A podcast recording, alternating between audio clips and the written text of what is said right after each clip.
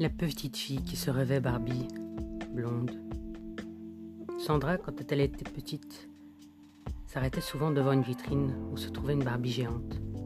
Elle restait devant pendant un long moment, à tel point que sa mère devait la tirer de là. Elle en rêvait de cette belle poupée avec ses longs cheveux blonds qui avaient l'air si soyeux et ses vêtements qui étaient thermomoulés à son corps. Elle embêtait à chaque fois sa mère de passer devant la vitrine pouvoir encore et encore admirer sa poupée. La petite fille grandissait, mais son désir de la voir ne s'émoussait pas. Dès qu'elle la voyait, son visage s'illuminait. Elle restait la bouche ouverte devant elle. Elle ne pouvait détacher ses yeux de cette beauté. La poupée face à cette admiratrice semblait afficher un sourire léger comme pour la remercier de cet hommage permanent. La petite fille tannait sa mère de lui acheter. Mais elle ne pouvait pas au vu du prix affiché. Le cœur de la petite fille se fendait à chaque fois. Un jour, alors qu'elle passait devant, la poupée avait disparu. Elle rentra aussitôt pour demander où elle était passée. Elle avait été vendue, la veille à une riche petite fille. Elle pleura des semaines entières. Elle n'arrivait pas à l'oublier. Cette perte fut terrible. Elle finit par grandir son rêve de la retrouver restait intact.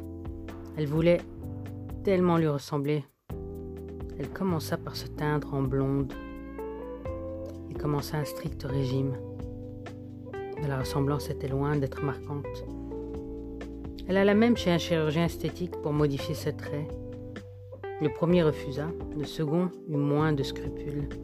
Elle modifia sa bouche qui était devenue plus pulpeuse, son nez aussi et sa poitrine et ses fesses.